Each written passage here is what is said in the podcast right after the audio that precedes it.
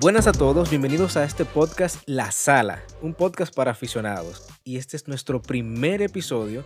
Yo soy Beto, aquí me encuentro con Oni y con Manuel. Y en este caso vamos a hablar de un tema bien interesante del que a veces duramos mucho tiempo hablando y van a poder entender de qué se trata con esta pregunta que vamos a empezar para dar paso al tema. Y es, si pudieras viajar al pasado, ¿qué cambiarías? Y si viajaras al futuro, ¿qué querrías ver? Si pudieran uno de ustedes viajar al pasado, ¿qué cambiarían? Dígame a ver. Bueno, me gustaría viajar al futuro. Ese sería mi deseo. Y entonces allá en el futuro yo ver cómo el mundo ha avanzado y después volver al pasado con ese conocimiento. Creo que esa, esa sería mi fantasía. Ya. Bueno, en mi caso sería algo, algo bacano viajar al futuro y traerme todos los números de lotería pasado para ver si me la saco. Y, si viajo al pasado, sería cambiar todas las malas experiencias que tuve con todas las novias, novias que tuve y todo eso, ¿sabes?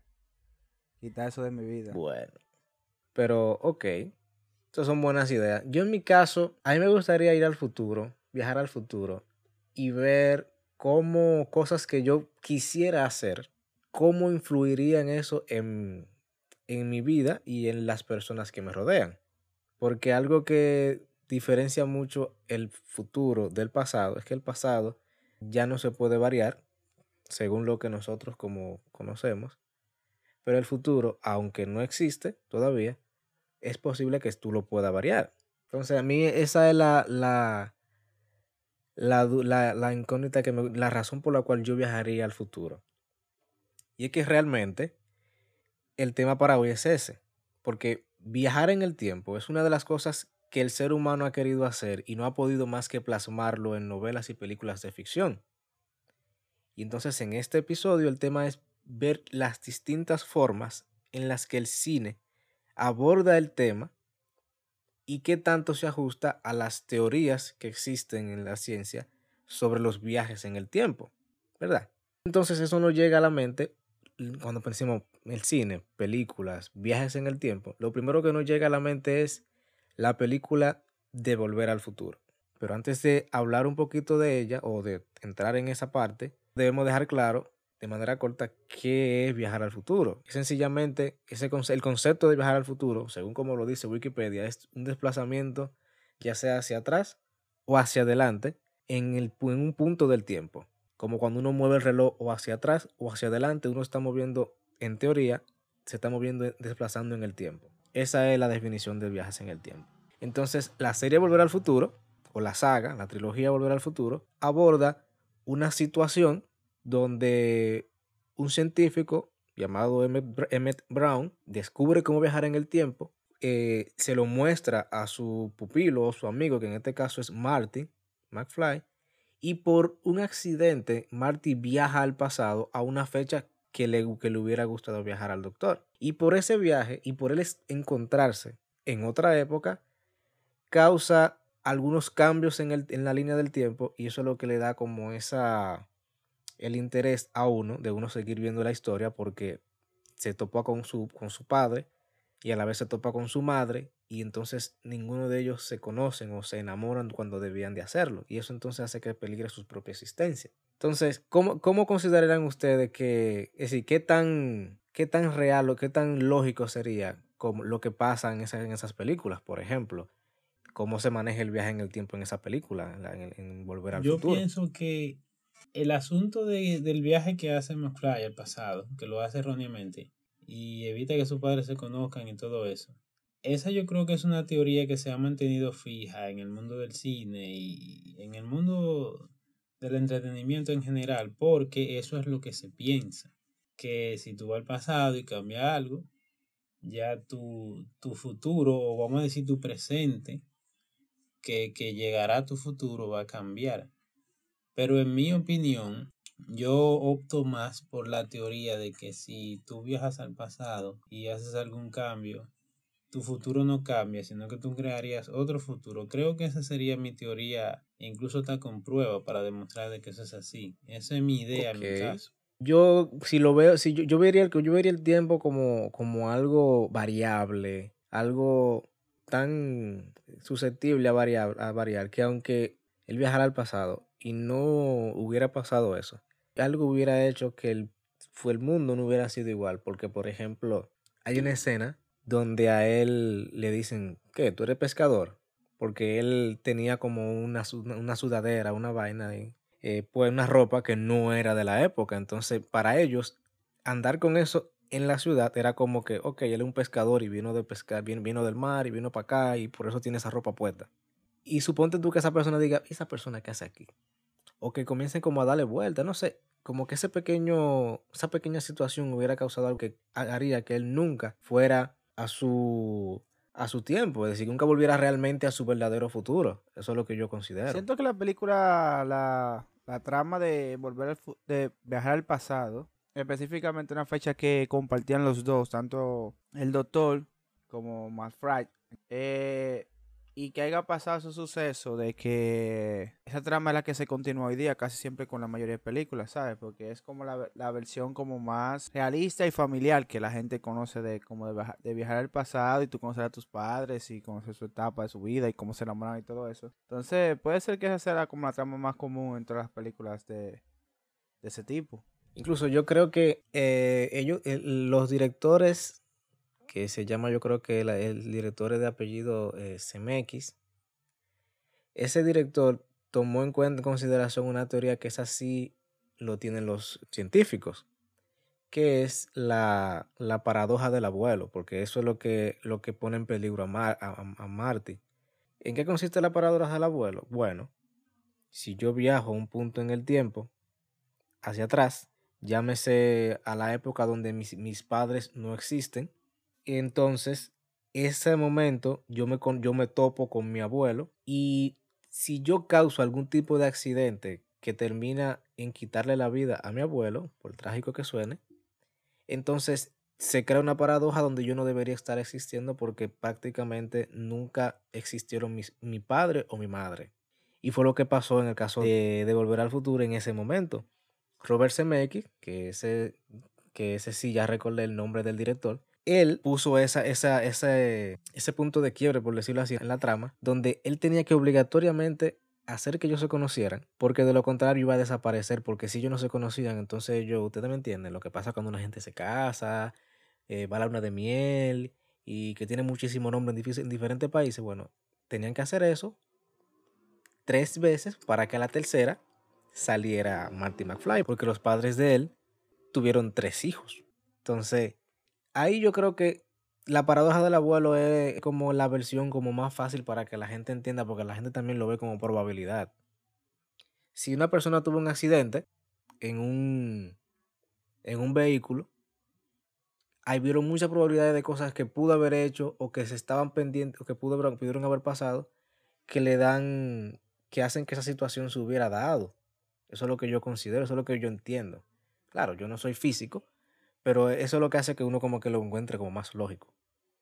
No, y que esa, esa teoría va muy acompañada con, con la teoría de, de la mariposa. O sea, cuando se habla de viajes en el tiempo, siempre se menciona la teoría de la mariposa. O sea, que cuando tú viajas al pasado y dice la teoría que incluso hasta el cambio del aleteo de una mariposa puede causar una catástrofe muy diferente a cosas que ya pasaron en tu presente pero manteniéndose en la misma línea, que eso apoya lo que le pasó a los McFlys en, el, en la película de Volver al Futuro.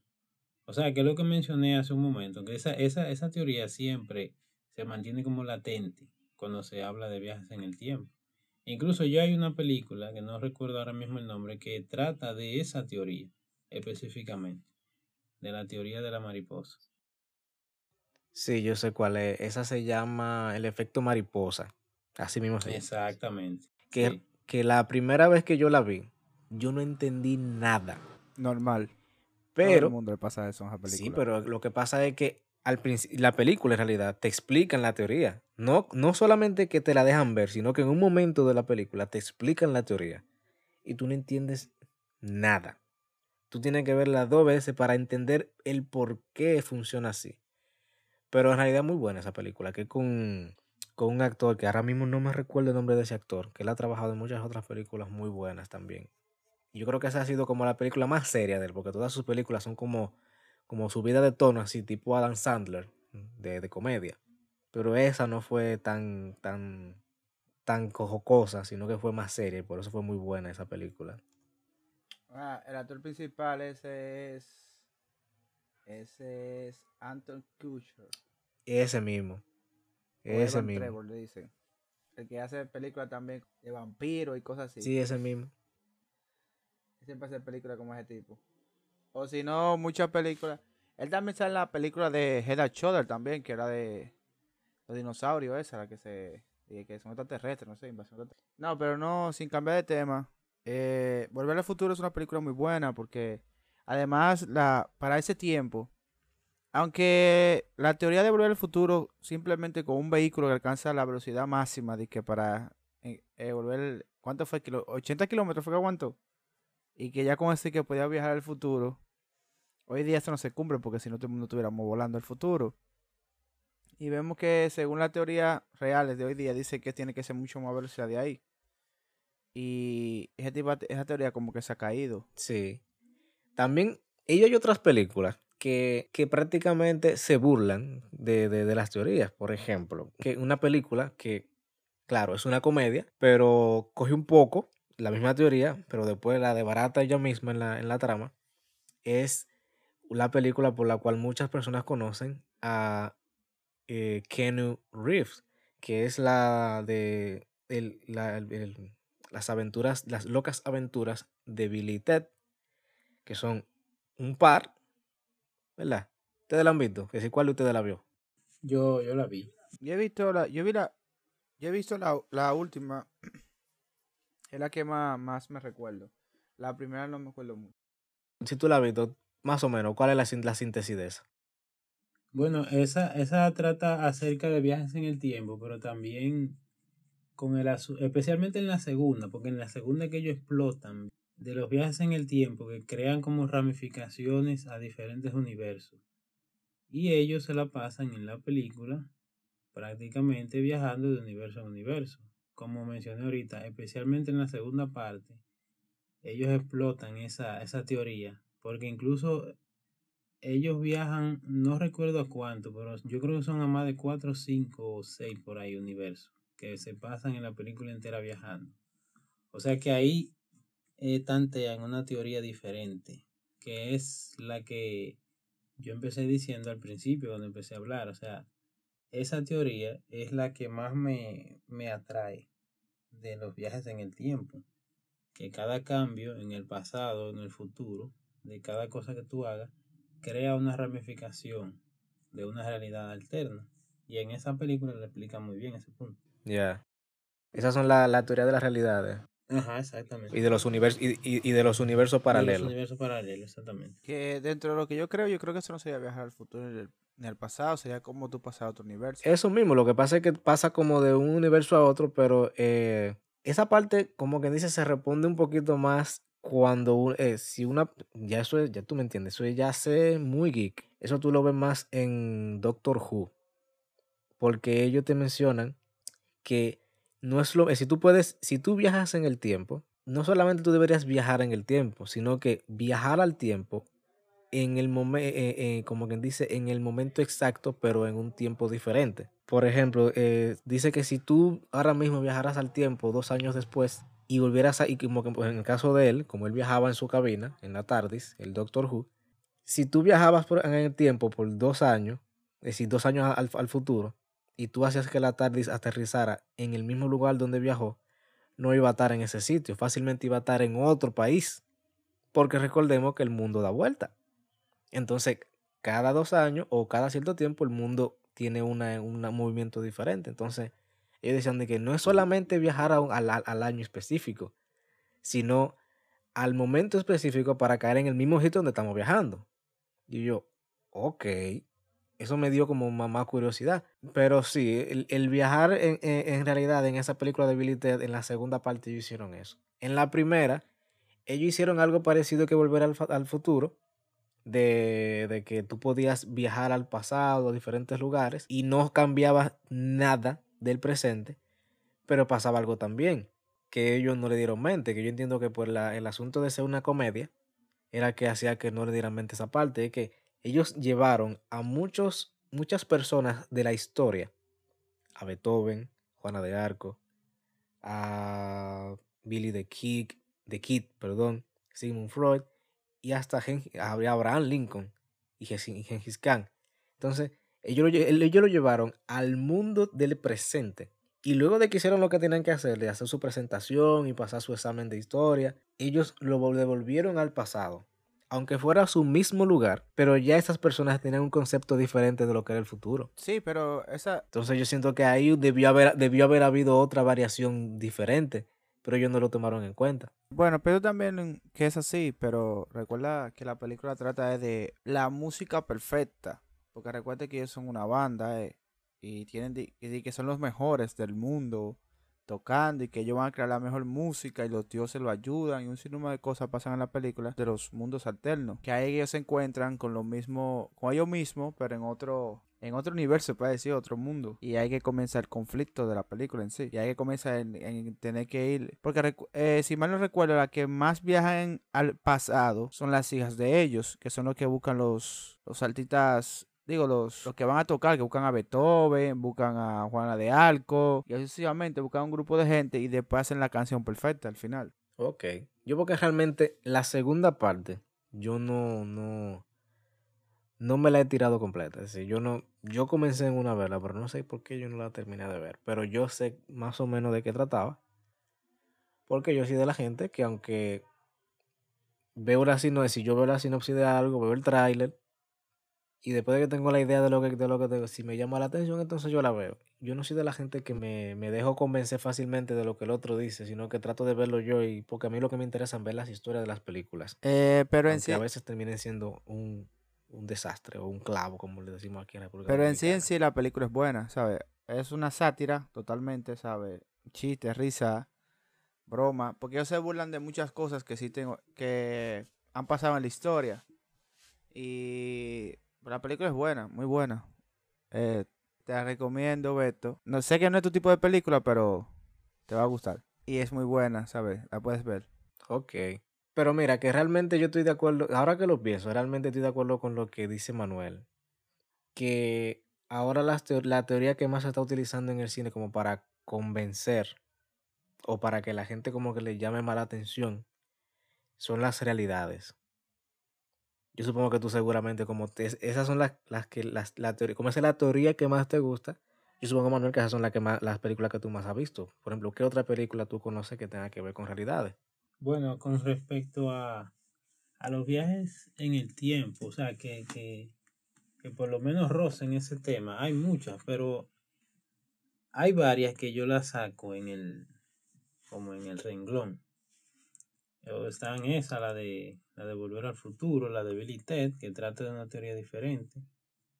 Está también en, en la saga de Marvel, eh, Los Vengadores, especialmente en la última película y también en la serie de Loki, que también mencionan ese punto.